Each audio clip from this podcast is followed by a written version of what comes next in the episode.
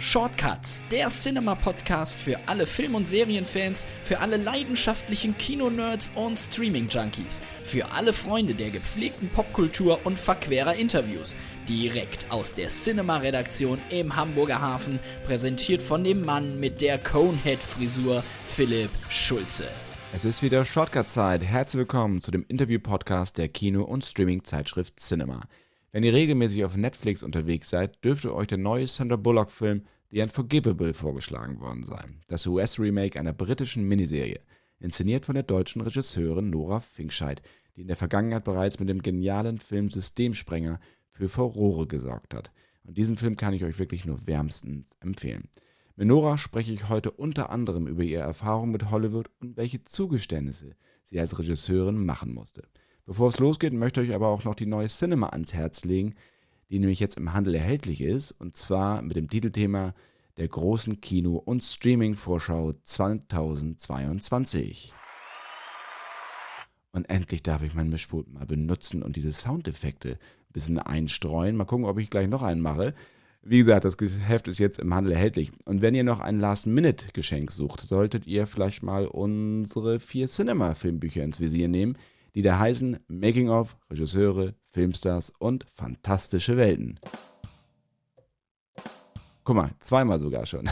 Jetzt aber wünsche ich euch ein entspanntes, frohes und vor allen Dingen gesundes Weihnachtsfest. Wir hören uns dann im neuen Jahr mit spannenden Gästen wie Bully Herbig, Iris Berben, Rick Vanian, Florian David Fitz oder auch Hans Zimmer wieder zurück. Aber vorher wünsche ich euch jetzt noch ganz, ganz viel Spaß mit Nora Finkscheid. Liebe Nora, herzlich willkommen zu den Cinema Shortcuts und viele Grüße nach Los Angeles. Hi, danke. Liebe Grüße zurück. Stichwort Los Angeles. Du feierst mit The Unforgivable auf Netflix gerade dein US-Debüt als Regisseurin. Ähm, kannst du etwas auf die Reise dorthin mitnehmen, wie das alles zustande kam. Ich denke mal, angefangen bei Systemsprenger, weil damit ging es wahrscheinlich alles los. Genau, also kurz zusammengefasst ähm, war die Reise äh, unvorhersehbar und recht schnell. Also Systemspringer lief auf der Berlinale. Ähm, Veronika Ferres sah den Film im Kino, kontaktierte mich dann nach der Berlinale. Wir kannten uns nicht. Ähm, ich hatte auch jetzt Veronika gar nicht als Produzentin auf dem Schirm, sondern logischerweise als Schauspielerin. Und sie kontaktierte mich aber als Produzentin und sagte, sie co-produziert da was ähm, mit Hollywood. Sandra Bullock spielt die Hauptrolle, ob ich das mal lesen will. Und ich dachte so, na klar, lese ich das mal. Ne? Also das war für mich äh, eine relativ abstrakte Geschichte, weil ich dachte, das würde jetzt eh nichts, aber es ist ja immer interessant, so ein Hollywood-Drehbuch zu lesen. Und ich las das und mochte das und sie fragte dann, ob sie mal einen Link von Systemspringer rüberschicken könnte zu Graham King, dem äh, Produzenten, und zu Sandra. Und Graham hat halt so Sachen produziert wie The Departed ne, und Blood Diamond. Und ich dachte so, okay, cool. Also, wenn es überhaupt so kommt, weit kommt, dass der sich mal Systemspringer anschaut, dann ist er schon, ähm, dann ist er schon Sechser im Lotto so.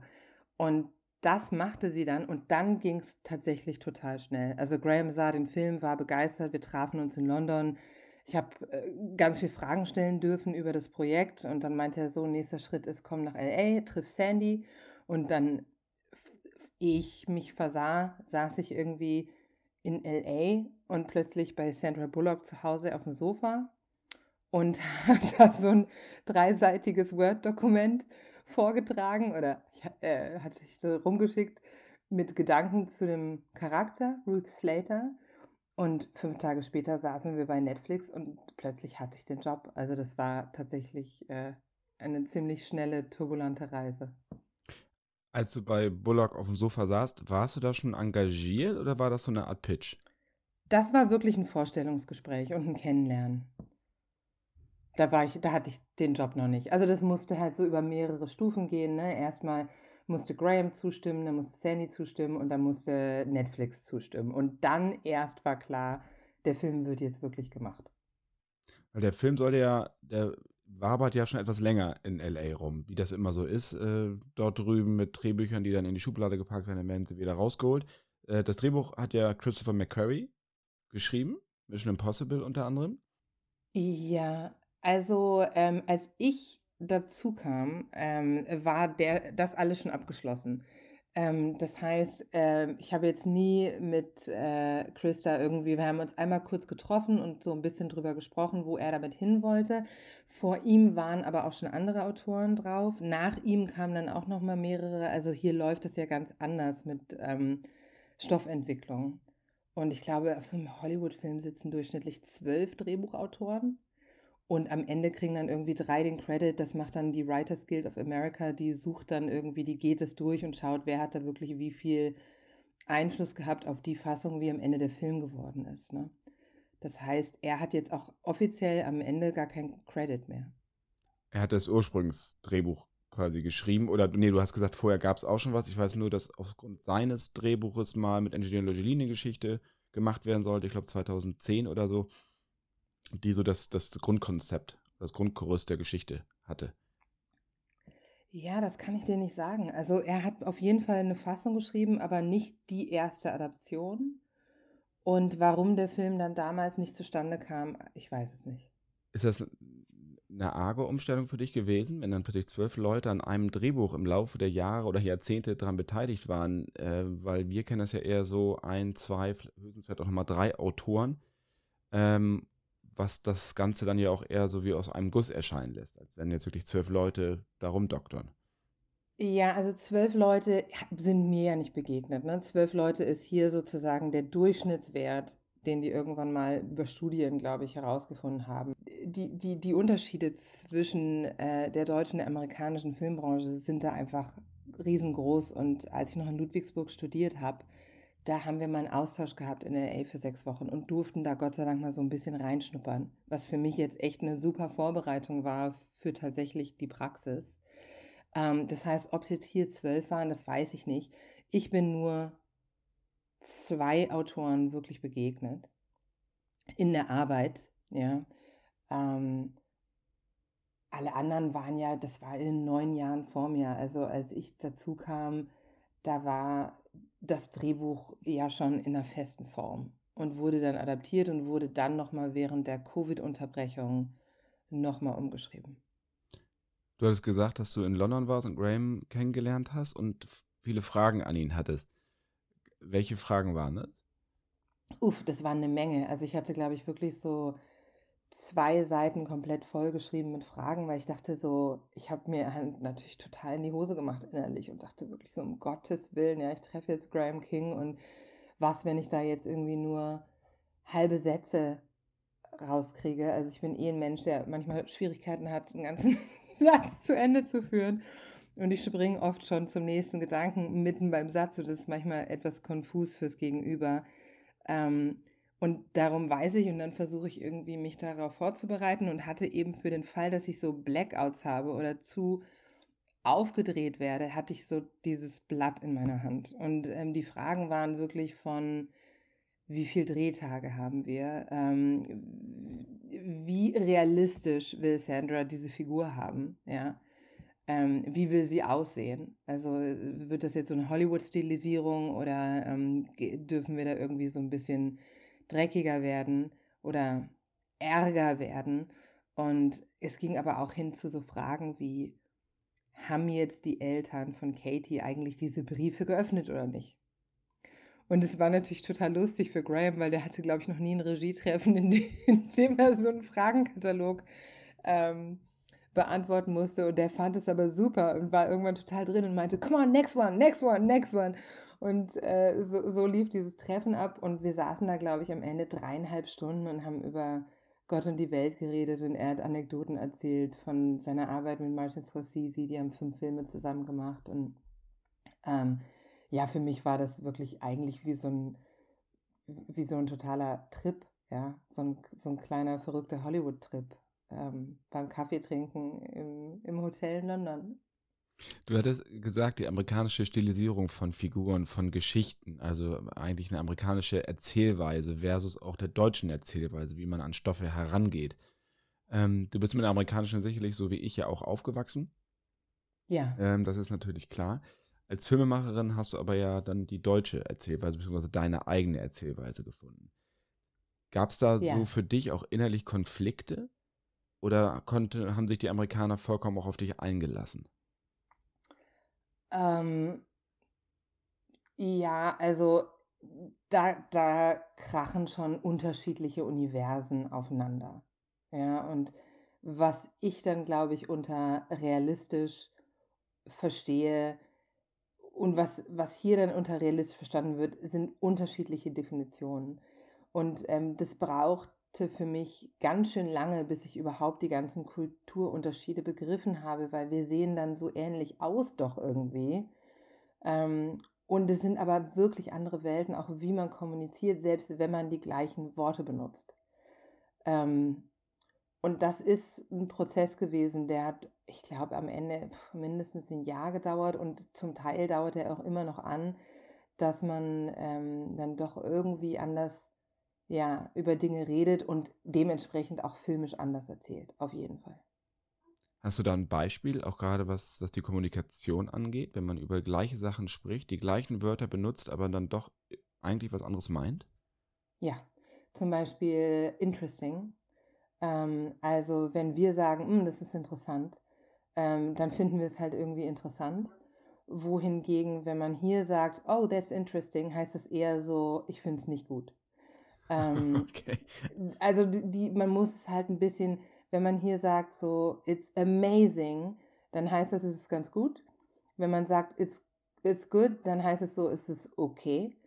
Ähm, und wenn man sagt, it's interesting, dann, dann findet man es schlecht. Und das muss man natürlich aber auch wissen, wenn man selber kommuniziert, weil ich habe dann öfters mal gesagt, oh, that's really interesting. Und dann waren die Leute irgendwie dann doch so ein bisschen irritiert, dass ich das gar nicht gut finde. Aber ich fand es halt wirklich interessant. Das ist jetzt vielleicht ein, ein recht simples Beispiel. Ähm, da kann man auch noch tiefer schürfen, aber ja, da muss man erstmal wie so ein kleines Vokabelheft eigentlich machen, ne?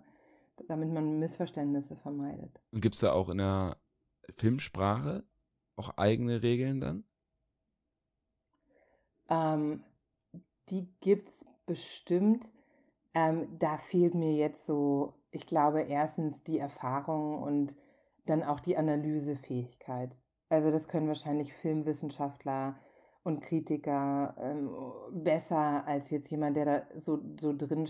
Ne? Also man versucht ja irgendwie dann doch in jedem Film die für sich stimmige Erzählweise zu finden. Mir ging es gar nicht um die, um die das filmhistorische oder und das analytische, sondern eher am Set, wie man mit Leuten umgeht, an dem man so. auch dann Anweisungen gibt, zum Beispiel. Ne? Das machst du ja auch anders als in Deutschland wahrscheinlich.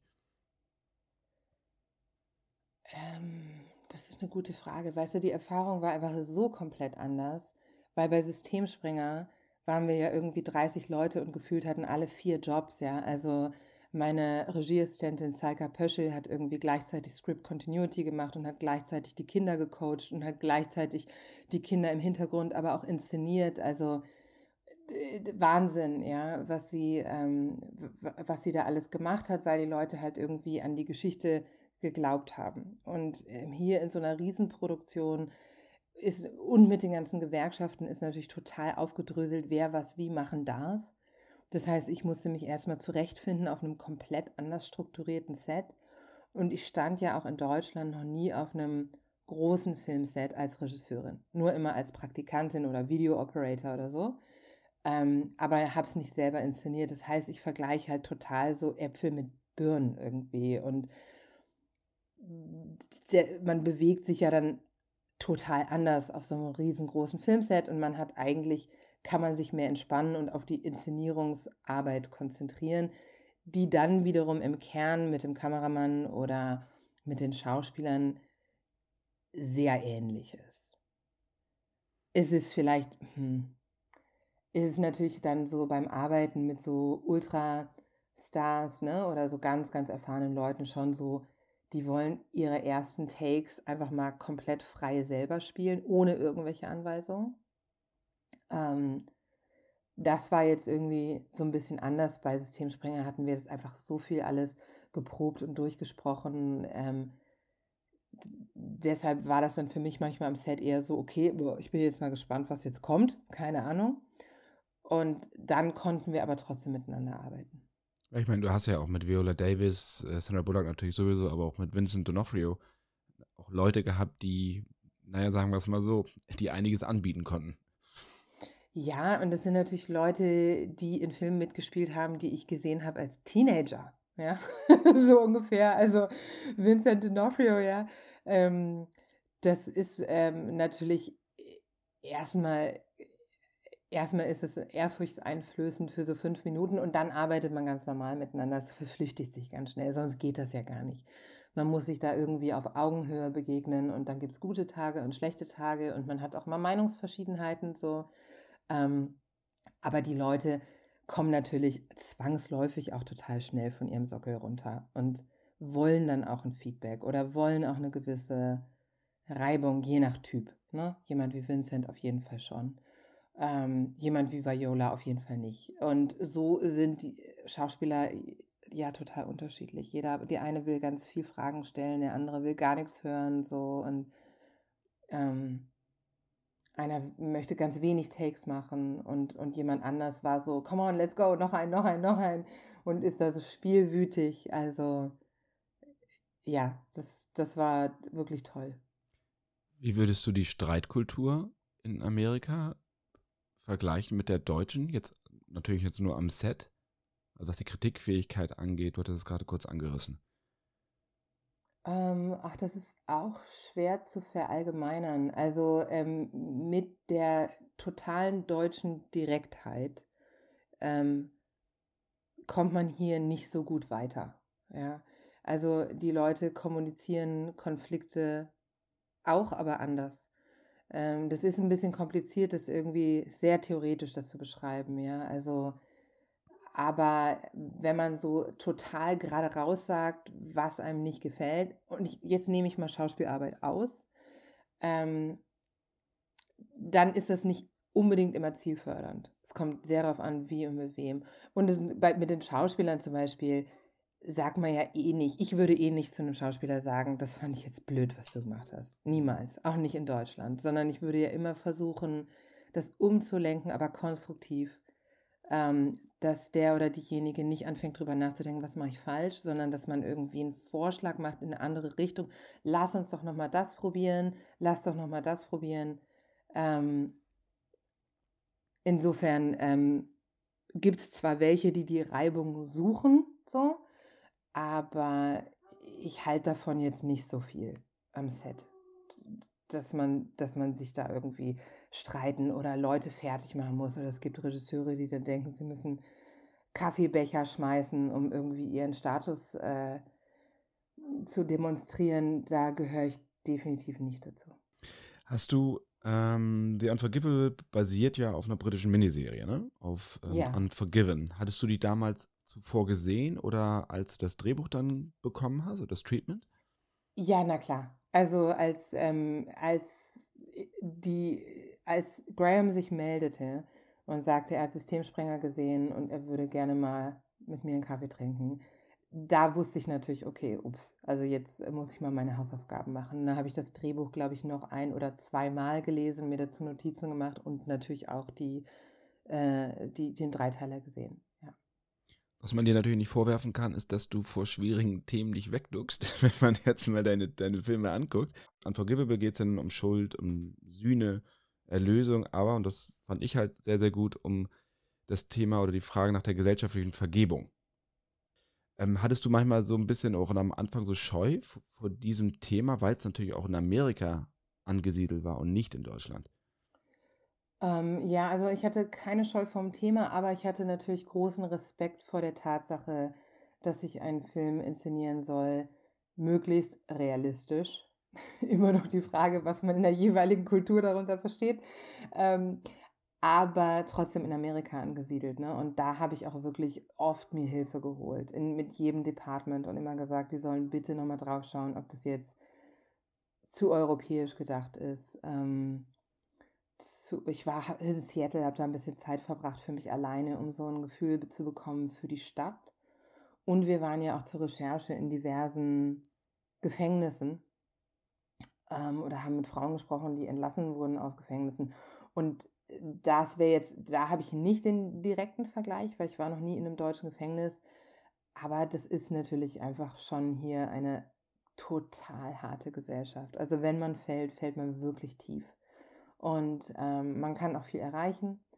Ähm, es gibt sicher Möglichkeiten, die man hier kriegt, die es so in Deutschland nicht gibt. Aber es ist auch, es, es fängt dich keiner auf, wenn äh, es nicht klappt. So, oder wenn was schief läuft und Krankenversicherung und bla bla. Wir kennen das ja alle, ne? Aber es ist wirklich ganz schön hartes Pflaster.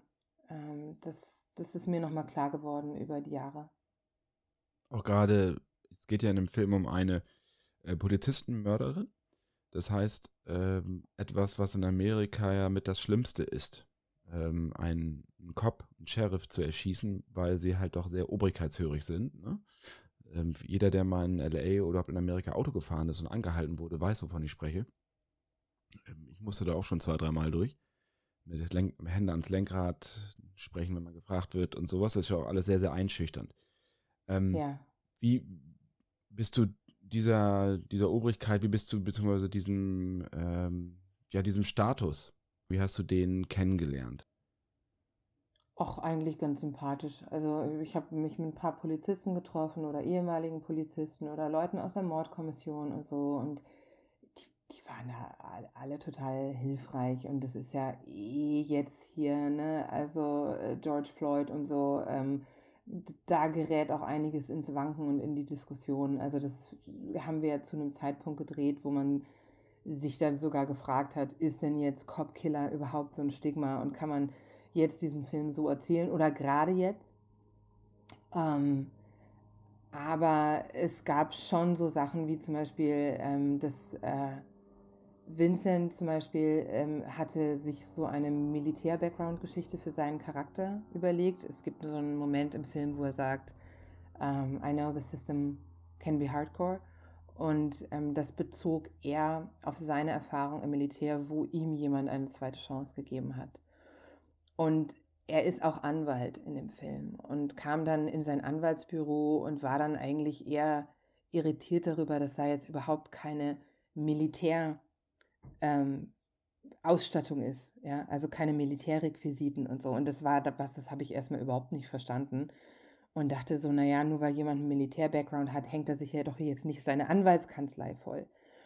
Und das war was, wo wir in der Diskussion dann wirklich gemerkt haben, oh, wo ich wirklich gemerkt habe, huch, also da komme ich wirklich aus einer, aus, einer, aus einer ganz anderen Kultur. Und in Amerika ist Militär natürlich mit total viel Stolz und Victory und Thank you for your service und so besetzt.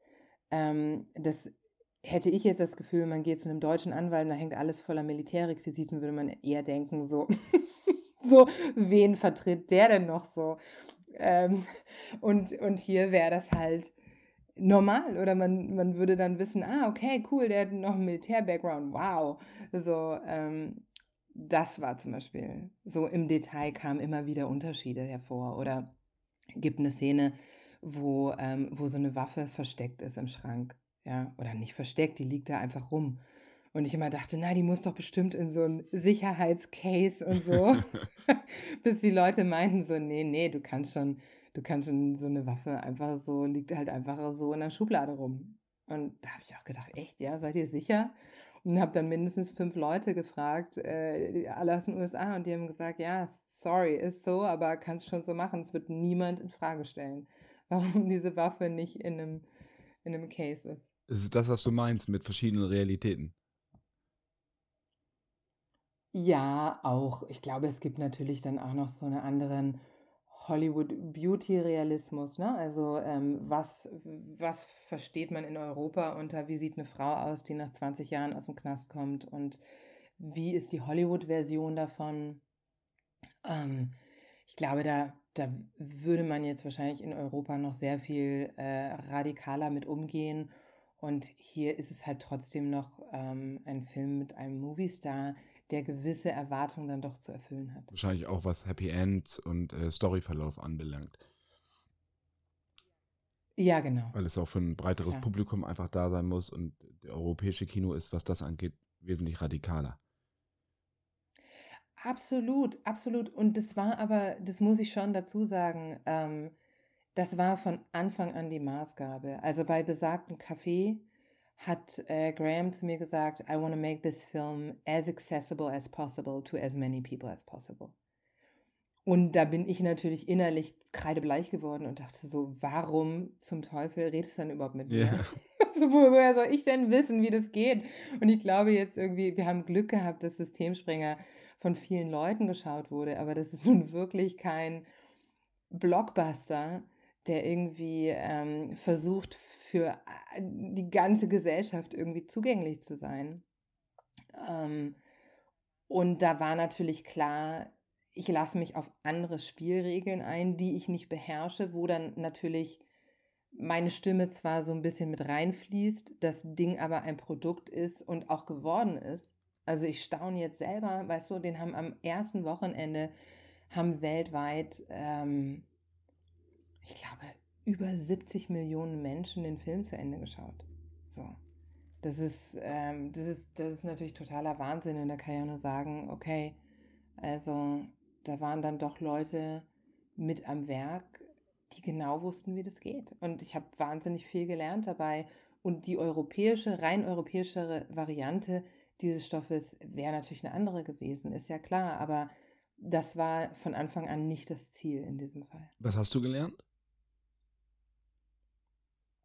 Uff, das ist also sehr, sehr viel. das ist schwer, zwei Jahre ähm, zusammenzufassen. Weißt du, ich durfte von jedem einzelnen Gewerk, mit dem ich zusammengearbeitet habe, so viel lernen. Es fängt von technischen Sachen an. Da waren auf einmal so Kräne und so total ähm, äh, die Dinge am Set, wie man da um dieses Klavier irgendwie rumfilmen konnte. Das habe ich ja noch nie wirklich gesehen, geschweige denn als filmisches Handwerk überhaupt benutzen dürfen vorher. Ne? Wie viel gebaut wurde im Studio, wie viel Greenscreen. Ne? Mal ab und zu sieht es gut aus, ab und zu sieht man es ein bisschen mehr.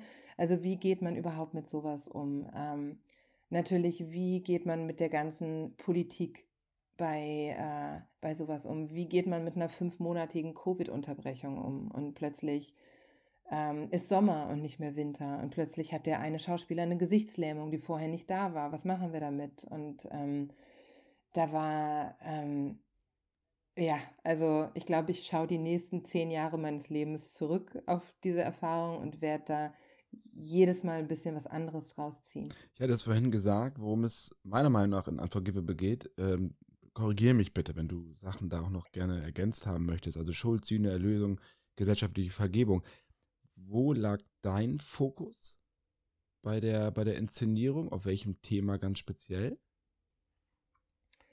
Ähm, das ist eine gute Frage. Also klar, dieses Stigma ist natürlich irgendwie wichtig, aber das ist jetzt ja eher so, wie man ihr begegnet. Wa- Was mich so im Kern tatsächlich berührt hat am meisten, ähm, ist die Beziehung zwischen Ruth und Katie.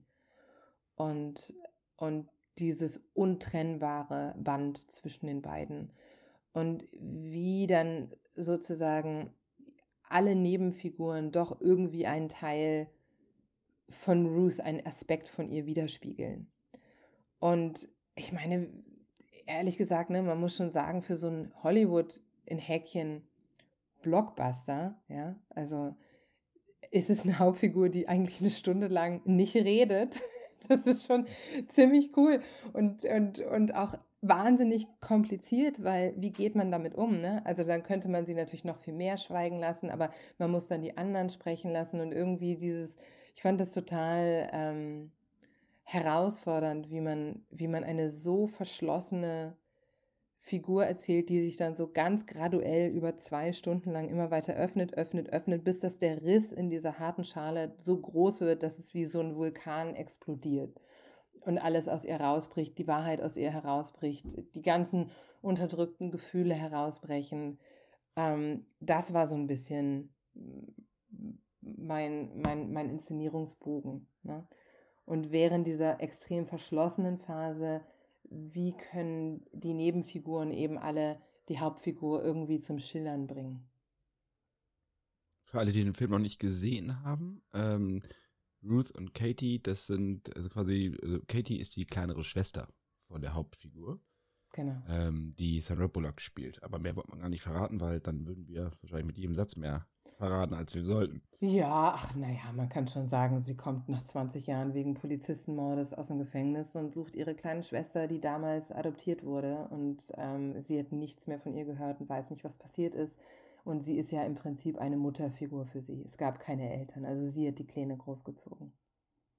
Genau, was ich meinte, ist die Beziehung der beiden, wie die sich entwickelt. Dann, äh, weil das ist dann auch interessant zu sehen. Ja, Gerade dann zum Schluss. Und da soll man, äh, sollte man, glaube ich, am wenig, ganz wenig drüber eigentlich wissen. Ähm, es ist ja so, dass es den gerade Frauen, wenn die wieder eingegliedert werden sollen, Stichwort Resozialisierung aus dem Knast, die es immer schwerer haben, gerade in Amerika, als Männer.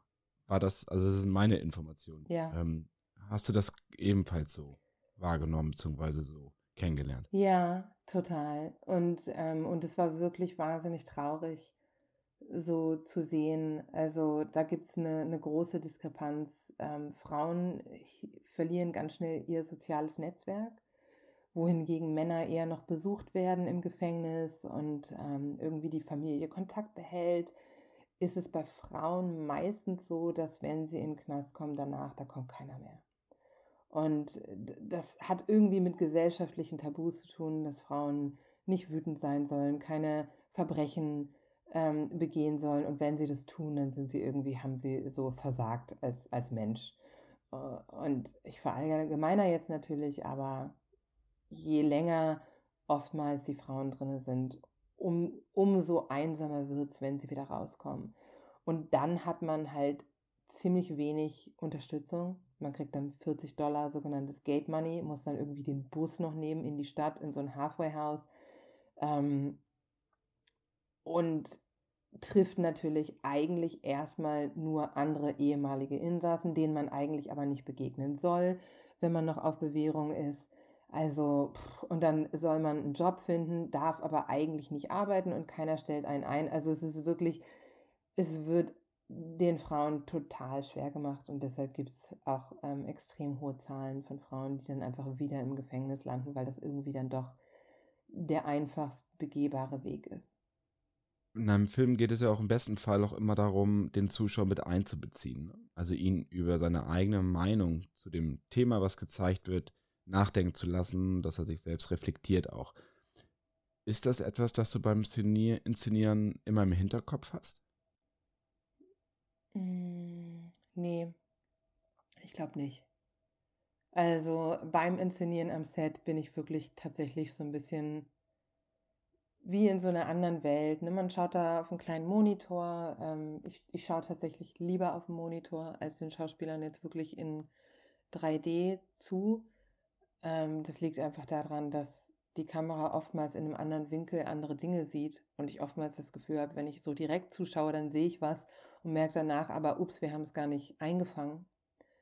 Ähm, und dann schaue ich auf diesen Monitor und merke dann so, wenn ich einem Schauspieler noch bei der Arbeit zuschaue oder wenn ich einen Film schaue. Und wenn ich einen Film schaue, dann ist irgendwie, war es der richtige Take. Und dann kann man eigentlich auch aufhören, dann kann man weiterarbeiten. Also wenn sich wirklich, wirklich wie so, ja, wenn ich kurz vergesse, dass ich da an einem Set bin. Ähm, die, die Zuschauer sind schon total wichtig, aber das ist wirklich eher so beim Schreiben oder im Schnitt, ne? dass, dass ich mir schon auch immer frage, was macht das mit jemandem, das zu schauen. Also lässt du dich auf den Film so weit ein oder bist du da eher distanziert? Das kommt auf den Film drauf an. Also ähm, doch, das kann bei einem guten Film schon passieren. So bei Filmen, die man selber dreht, zwangsläufig, weil man sich natürlich über Jahre dann irgendwie tiefgreifend damit was beschäftigt. Also die ähm, Recherche von Systemsprenger, die wirkt sicherlich immer noch nach und wird es wahrscheinlich auch bis an mein Lebensende. Ähm, wenn ich einen Film schaue, kommt es total auf den Film drauf an. Aber ja, kann schon passieren. Welcher Film war das, der dich persönlich da, was heißt mitgenommen? Das hört sich dann immer so niederschmetternd an, als ob man drei Tage nicht mehr rausgehen möchte. Aber wo man wirklich lange nachgedacht hat, äh, auch über seine, seinen eigenen Umgang damit, mit dem Thema.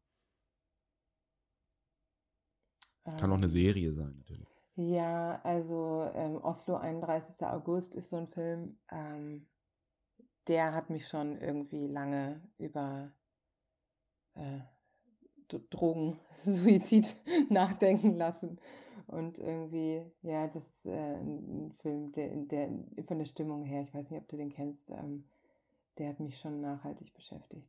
Aber es gibt viele. Also, das ist jetzt, glaube ich, gerade so das Erste, was mir einfällt, weil das, ähm, ich äh, momentan an einem ähnlichen Thema arbeite und, und dann der Film immer wieder hochkommt. Mhm. Bei mir war es äh, In America, der mich immer noch jedes Mal, ich weiß nicht, ob du den kennst, Samantha Morton, Patty Considine, ähm, von Jim Sheridan über ähm, illegale Einwanderer, irisch aus Irland nach Ja. New York. Ja, ja, ja, ja, den habe ich oh, vor ganz, ganz langer Zeit Ja. gesehen. Der war, glaube ich, Also- 2003, 2004 muss das gewesen sein, so um den Dreh, ähm, wo das dann auch um Tod eines Kindes geht. Und das ist natürlich dann immer ganz heikel, auch bei mir sowieso. Ja. Und äh, der Film, muss ich wirklich auch sagen, der immer noch, wenn ich ihn auch jetzt wieder sehe, hält der immer noch nach. Mhm. Und das, das ist das Tollste eigentlich, was ein Film machen kann. Ja, Ähm, so lange, über so einen langen Zeitraum Gefühle zu verursachen. ja. Als du zu dem Projekt gestoßen bist, zu The Unforgivable, ähm, waren die Rollen alle schon vergeben? Oder Nee. hast du selber noch dann auch gecastet? Ja, ja, ja, total. Also als ich ähm, dazu kam, da war nur ähm, Sandra besetzt. Also du hast Viola Davis, D'Onofrio, John Berntal ähm, alle vorsprechen lassen. Nee. Also, ähm, nee. Also, ähm, bei, das, das läuft unterschiedlich, ne? Also, Viola muss jetzt nicht zum Casting kommen, weil Viola ist Das hätte mich so, gewundert, ehrlicherweise. ähm, dass, dass, dass, dass wir gefragt haben, ob sie Lust hätte, das Drehbuch zu lesen. Und ähm, irgendwann hat sie dann gesagt, sie macht es und wir konnten unserem Glück gar nicht fassen, weil das ja eine wirklich kleine Rolle ist. Die ist zwar total wichtig, aber es haben ja alle Nebenfiguren nicht viel Zeit, dadurch, dass ja eh schon wahnsinnig viel passiert in den knapp zwei Stunden. Ähm, und es war aber unsere absolute Wunschkandidatin. Also ich hab, ma- mit manchen gab es dann auch, ne, mit den Brüdern oder sozusagen der jüngeren Generation oder so, gab es dann auch ähm, Castings und Vorsprechen oder Konstellationscastings oder so. Ähm, mit jetzt den größeren Rollen, also mit John Bernthal zum Beispiel habe ich mich zum Kaffee getroffen, um einfach mal zu gucken, wie der so ist und ähm, wie wir so miteinander klarkommen. Also sowas, wenn das irgendwie ging oder mit Rob Morgan war es halt ein Zoom, weil wir nicht zusammenkommen konnten. Ähm, das war aber auch total schön, um so ein Gefühl fürs Gegenüber zu kriegen. Im Persön persönlich ist es natürlich besser, aber ähm, so war auch, auch gut. Ging aber natürlich immer nur in Absprache. Ich konnte jetzt nicht einfach nur besetzen, wen ich wollte, sondern es musste quasi wie jede Entscheidung, die musste irgendwie dann auch abgenommen werden von, äh, von der Produktion. So, das waren die Spielregeln von Anfang bis Ende. Was wiederum ja auch in dem anderen System, in das ich dann hier gekommen bin und nach anderen Spielregeln mittanzen darf, so auch klar ist. Du hast jetzt Kino gemacht, du hast jetzt Streaming gemacht. Ähm, macht das Arbeiten für diese unterschiedlichen Medien einen Unterschied für dich? Hm, das, ich glaube, da fehlt mir dann doch wieder die Erfahrung, um das analysieren zu können. Wie gesagt, das eine war jetzt ein familiärer Low-Budget-Film, das andere war jetzt hier eine Hollywood-Riesenproduktion. Was äh, jetzt in meinem Kopf beim Inszenieren dann nicht so großen Unterschied macht, ist, ist Kino oder Streaming. Das war einfach total andere Erfahrung jeweils. Deshalb ist es schwer zu vergleichen. Ähm, ich weiß, dass es jetzt zum Beispiel, wenn man sagen würde, wie war der Director's Cut im Vergleich zu, wie ist der ähm, endgültige Schnitt geworden, dann war sicher die Fassung, ähm, die, wir da zuerst hatten, sehr viel langsamer ähm, und ein bisschen länger auch, 20 Minuten länger. Also jetzt nicht massiv, ist ja auch immer klar bei so einem ersten Schnitt, aber hatte irgendwie ein anderes Tempo, um da reinzukommen. Und da war dann aber oft auch die Diskussion, ähm, die wir hatten im Kreativteam, sage ich mal. Ähm, wie kriegt man gerade bei so einer Geschichte, wo die Hauptfigur nicht redet, die Leute aber doch dazu dran zu bleiben, weil es jetzt nicht so, sie haben eine Kinokarte gekauft und lassen sich jetzt eh drauf ein und der Act wirklich aus dem Kino rauszugehen, ist halt ein anderer als beim Fernseher umzuschalten. Oder ähm, so, so sind dann eher so Schnitt-Rhythmus-Gespräche geprägt. Ähm, aber jetzt für die Inszenierung unbedingt am Set nicht so sehr. Das ist interessant, weil ne, man muss ja auch ein bisschen, gerade am Anfang, dass die Leute nicht wegseppen, ne, muss man dann ja auch wahrscheinlich auch noch an, andere Akzente setzen. Aber wenn du einen Film für Streaming oder fürs Kino drehst, ähm, entweder er wird auf einer großen Leinwand gezeigt oder halt zu Hause. Ist das für einen Filmemacher, für eine Filmemacherin nicht, macht das nicht auch einen Unterschied? Klar, das macht natürlich einen Riesenunterschied. Also ich war jetzt gestern zum Beispiel in Dune hier im Kino und ähm, ich hätte mir, also es hätte mir das Herz geblutet, ja, hätte ich den zu Hause hier auf dem Fernseher, hätte ich mir auch angeschaut, weißt du, weil vor allen Dingen, da ich ja jetzt mit Joe und Hans irgendwie zusammenarbeiten durfte und es einfach so großartig war. Das sind irgendwie so tolle Menschen und so tolle Künstler und ähm, ich weiß, wie lange die an Dune gearbeitet haben und das war zum Beispiel, also das hätte ich mir überhaupt nicht verziehen, da zu sagen, hey Joe, ich habe übrigens Dune gesehen auf dem Fernseher zu Hause, sondern das war dann klar, natürlich gehe ich ins Kino, um diese audiovisuelle Erfahrung zu haben. Nächstes Jahr geht es mit Dune 2 dann weiter, was das Drehen anbelangt. Insofern äh, kannst du dich ja dann schon freuen, in wahrscheinlich in zwei oder drei Jahren, dass er dann rauskommt. Genau. Hast du, wie, wie verfolgst du die Diskussion Kino versus Streaming? Mm, nee, ich verfolge das nicht so ähm, direkt, weil ich stecke da irgendwie auch zu sehr drin, ja. Also für mich war die Erfahrung mit Netflix toll, weil wir wirklich extrem viel künstlerische Freiheit hatten. So. Für mich war aber auch die Erfahrung vorher bei Systemsprenger mit dem ZDF total toll, weil wir ganz viel künstlerische Freiheit hatten. Also irgendwie die künstlerischen Entscheidungen, die dann getroffen sind, über die man sich streiten kann, die sind in einem Kreativteam getroffen worden, aber nicht, weil uns Netflix irgendwas vorgeschrieben hat, wie es zu sein hat. Ne? Und das ist jetzt eher sozusagen, das sind natürlich die Dinge, die mich direkt betreffen. Ähm, ich weiß, dass ja in Deutschland auch ganz viel darüber geredet wird, die Beteiligung von Fernsehsendern bei Kinoproduktionen, die Einflussnahme von Redakteuren, Redakteurinnen und so. Ja, meine ganz persönliche Erfahrung ist eine wahnsinnig, wahnsinnig gute. Deshalb denke ich dann auch immer, ich muss mich da so ein bisschen raushalten, weil die Kolleginnen haben mit Sicherheit einen guten Grund, sich aufzuregen. Das kann ich mir total gut vorstellen. Aber dadurch, dass meine Erfahrung so eine andere ist, mh, mm, weiß ich nicht. Ne? Und, und jetzt auch mit Kino versus Streaming irgendwie ich liebe das Kino auch, aber wir sind halt auch gerade in der Pandemie und es ist eine schwierige Entscheidung zu sagen, ich setze mich da jetzt in einen geschlossenen Raum mit Leuten ohne Maske. Ich habe das jetzt für Dune gemacht, so würde ich das jetzt dreimal die Woche machen, obwohl ich es legal dürfte. Ich weiß es nicht. Ich bin schon auch dankbar, dass ich so viel tolle Sachen zu Hause gucken kann. Habe einfach ein kleines Baby hier und die Risikoabwägung. Also es ist kompliziert, gerade zusammen mit ähm, mit Corona in dem Ganzen noch, ne? Und, und natürlich schlägt mein Herz fürs Kino. Ist ja gar keine Frage. Wobei man halt manchmal auch mal sehen muss, denke ich jedenfalls, viele Filme, die im Streaming laufen, würden niemals fürs Kino produziert werden. Ja, absolut. Und auch, weil es ist wirklich so, dass zum Beispiel hier, jetzt in Amerika haben die Leute früher nicht unbedingt so eine Kultur, anderssprachige Filme zu schauen mit englischen Untertiteln. Die cinephilen, die intellektuellen Leute auf jeden Fall, ja, aber jetzt nicht die breite Masse.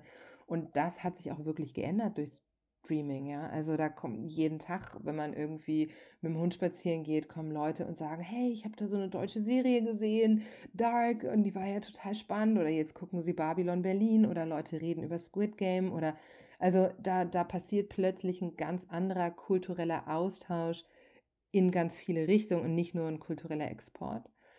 Und ähm, das ist spannend, ja. Und es ist natürlich auch total spannend. Wir haben jetzt diesen Film gemacht und den kann man lieben oder man kann ihn hassen und das ist auch alles in Ordnung so. Fakt ist, dass der Film von so vielen Millionen Menschen um den Globus geschaut wurde und wir haben dann so Listen bekommen, auf welchen Ländern, in welchen Ländern der ähm, auf Platz 1 ist. Und das ist wirklich total verrückt, weil es geht dann von Südkorea über Belize, Argentinien, Israel, Russland. Ja, irgendwie denkt man sich so, wow. Und das in einem Wochenende. Ähm, das ist natürlich schon spannend. Es ist auch völlig gleichzeitig absurd, weil du kriegst nichts mit. Du sitzt zu Hause in der Küche und schaukelst das Baby und denkst dir so, aha, okay, hm, schauen jetzt wohl viele Leute den Film. Ne? Du hast nicht die Erfahrung wie auf einem Filmfestival mit einem Publikum direkt so. Das ist alles einfach sehr surreal, aber ganz großartig auch. Wenn du so auf die Kinostartlisten guckst, ähm, gibt es etwas, was dir da fehlt? Welche Geschichten werden aus deiner Sicht zu wenig erzählt? Das ist eine gute Frage. Ähm, ich glaube, da habe ich so noch nie drüber nachgedacht. Ne? Also ich sehe ja immer nur von Projekt zu Projekt, warum mich irgendwas fasziniert, dass ich gerne aufschreiben möchte. Und das sind dann schon Geschichten, die mir fehlen im Kino. Also ich habe wirklich im Kino einen Film vermisst über ein wütendes kleines Mädchen. So. Das ist einfach total nicht nur wütend ist, sondern wirklich auch gefährlich ist und aggressiv. Und ich habe immer gedacht, das, das fehlt im Kino. So. Ähm, Im Großen und Ganzen kann ich das nicht sagen. Ich kann es nur individuell sagen, ob mir irgendwie. Ja, ich will jetzt natürlich auch nicht spoilern, woran ich gerade arbeite, weil ich immer so langsam an den Dingen arbeite und einen historischen Stoff schreibe, der, in dem ich schon irgendwie zwölf Jahre versuche rumzudoktern und mich irgendwie nie auf den Hosenboden setzen kann. Aber das ist zum Beispiel auch eine Geschichte, die mir, die mir so fehlt im Kino, die ich mir wünsche, dass sie mal erzählt wird und das hoffentlich auch irgendwann machen kann. Also du schreibst auch gerade fürs Kino? Ja. Oder für Netflix? Nee, nee, ich schreibe fürs Kino. Dann sind wir gespannt, was da uns erwartet demnächst. Oh, das wird nur dauern. das, das, das, ich bin da nicht so schnell. Aber vielleicht kommt ja noch Netflix zwischenzeitlich mit einem anderen Projekt um die Das Ecke. kann gut sein. Oder auch ein anderes Kinofilmprojekt ist gerade in Arbeit, ähm, was wir vielleicht nächstes Jahr im Norden von Schottland drehen, was ich dann auch adaptiere, aber anhand eines Romans. Also, dass es jetzt nicht so komplett aus mir selber herauskommt, aber es gibt schon auch so ein, ein, ein Herzensprojekt, was genau in Deutschland in den 60er Jahren angesiedelt ist. Und das wird es dann hoffentlich auch irgendwann geben. Musst du dich da manchmal kneifen, wenn du sagst, mit Systemsprenger war schon extrem erfolgreich. Jetzt The Unforgivable, Publikumshit schon. Äh, und jetzt kommen plötzlich Leute auf dich zu, noch mehr und wollen mit dir zusammenarbeiten. Ja, ähm, das ist natürlich irgendwie ein bisschen schräg, weil ähm, ja, also ich habe jetzt nicht das Gefühl, dass sich irgendwie meine Arbeitseinstellung oder sowas verändert hat in den letzten 20 Jahren oder nicht ganz, in den letzten 15 Jahren. Ähm, nur jetzt hat das irgendwie plötzlich eine andere Sichtbarkeit, ne? Aber, und vorher haben sich die Leute halt überhaupt nicht dafür interessiert nicht die große Masse oder viele Produzenten nicht oder so, ähm, was ich da so mache beim Doc-Film. Und, ähm, und auf einmal schon und wie geht man damit um? Und es macht ja auch Sinn, aber ich kann ja auch dann doch gar nicht so viel lesen, weil sonst kriege ich irgendwie die Sachen, an denen ich arbeiten will, überhaupt nicht mehr hin mit zwei Kindern und Familienalltag. Ähm, das heißt, es muss man, muss ich irgendwie noch so lernen, wie ich damit umgehe, weil gleichzeitig bin ich auch mal so neugierig, was die Leute dann eigentlich so machen und woran sie arbeiten. Und ähm, ja, also ähm, es ist natürlich ganz, ganz toll, aber tatsächlich auch manchmal so ein bisschen überfordernd. Ähm, das muss ich, glaube ich, noch lernen, wie man, wie man das besser handelt. Weil ich lese dann tatsächlich immer so Drehbücher bis ganz zu Ende, selbst wenn ich nach Seite 10 weiß, das wird auf jeden Fall jetzt nicht mein nächstes Projekt, aber irgendwie weiß ich halt, wie viel Arbeit in so einem Drehbuch steckt und dann will ich schon doch, glaube ich, alleine aus, aus Respekt zum Autoren oder der Autorin dann doch zu Ende lesen und gucken, wohin die dann gegangen sind mit der Geschichte. Und das ist halt einfach schlichtweg nicht möglich. Ne? Also da sagt auch meine Agentin, die eine gute Freundin auch ist, immer nur so, mach's dir doch nicht so schwer. Ähm, aber das ist leichter gesagt als getan, wenn man dann irgendwie dann doch so Geschichten so liebt. Ähm, ja, das lerne ich gerade. Vor allen Dingen, wenn man auch, glaube ich, weiß, woher man selber kommt. Ne? Weil irgendwann hat auch einer, ein anderer mal sein eigenes Drehbuch gelesen ähm, und hat daran geglaubt, das zu produzieren. Genau. Und das ist nämlich, das ist total richtig, was du sagst. Es ist nämlich total schwierig, mit so einem Drehbuch rauszugehen, weil es ist ja eh nie so richtig fertig und es gibt immer Dinge, die man ändern möchte. Und äh, das ist ein wahnsinnig verletzlicher Prozess. Ähm, und, und wenn dann jemand einfach sagt, so, nee, mache ich nicht, finde ich blöd, ciao. Und man denkt so, oh.